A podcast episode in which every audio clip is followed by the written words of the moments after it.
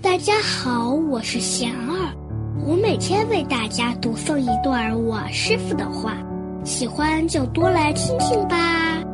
善于发现优点就是最大的优点。我师傅说，所有的人在未成佛之前都有缺点，但也都有优点。看到他人的优点，就能够去学习，从而提升自己。